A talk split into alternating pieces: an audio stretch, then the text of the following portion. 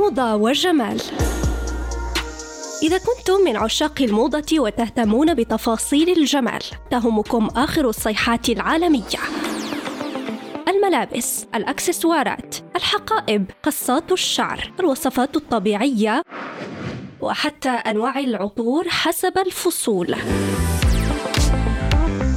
موضة وجمال عنوانكم المناسب يوميا مع أسماء الخياري على ريم راديو.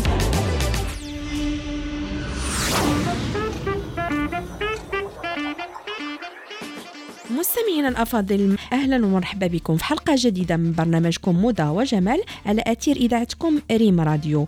موضوع حلقتنا اليوم هو الكلف والبقع الداكنة بالوجه وعلاجه. هذا المشكل كيعانيو منه بزاف ديال السيدات والكلف هو عبارة عن بقع بنية أو رمادية اللون كتبان على بشرة الوجه بسبب ارتفاع في إفراز مادة الميلانين المسؤولة عن إعطاء الجلد اللون ديالو بعد التعرض لأشعة الشمس بشكل رئيسي. واليوم غادي نهضروا على أسباب ظهور الكلف أنواعه طرق العلاج والوقاية منه. أول حاجة غادي نهضروا على أسباب ظهور الكلف. من بين أسباب ظهور الكلف التعرض لأشعة الشمس الضارة اللي كتحفز عمل الخلايا الصبغية وإنتاج مادة الميلانين في الجلد.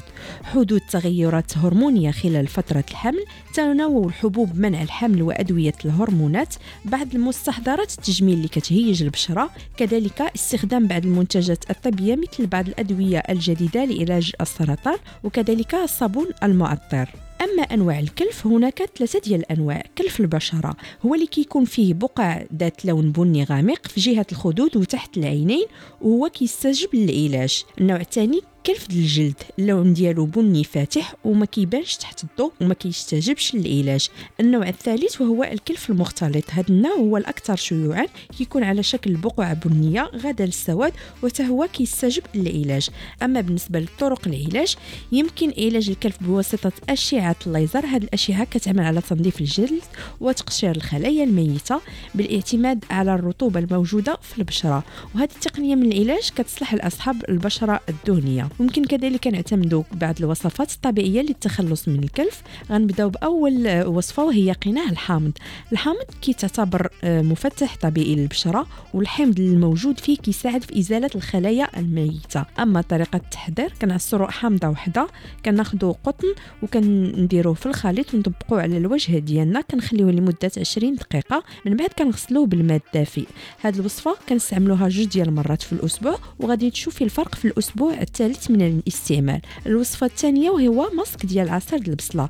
هذا الماسك فعال جدا فالخواد الكبريتية الموجودة في البصلة كتساعد على توحيد اللون. الطريقة ديال التحضير كنعصروا جوج ديال البصلات نخلطوهم بكمية متساوية مع خل التفاح ثم كنديروهم في المكان ديال الكلف باستخدام قطن. خلي المزيج لمدة 20 دقيقة. هذه الوصفة جربيها مرة واحدة في الأسبوع. وللوقاية من مشكل الكلف شرب كمية كافية من المياه باش تحافظي على ترطيب البشرة استخدام واقي الشمس وتجديده كل ساعتين على طول السنة ماشي غير في فصل الصيف.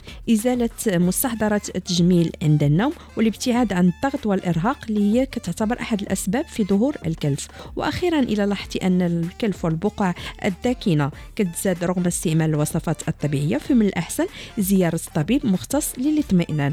وبهذا كنكون وصلنا لنهاية الحلقة. كنضرب لكم موعد في الحلقة المقبلة. بسلامة عليكم.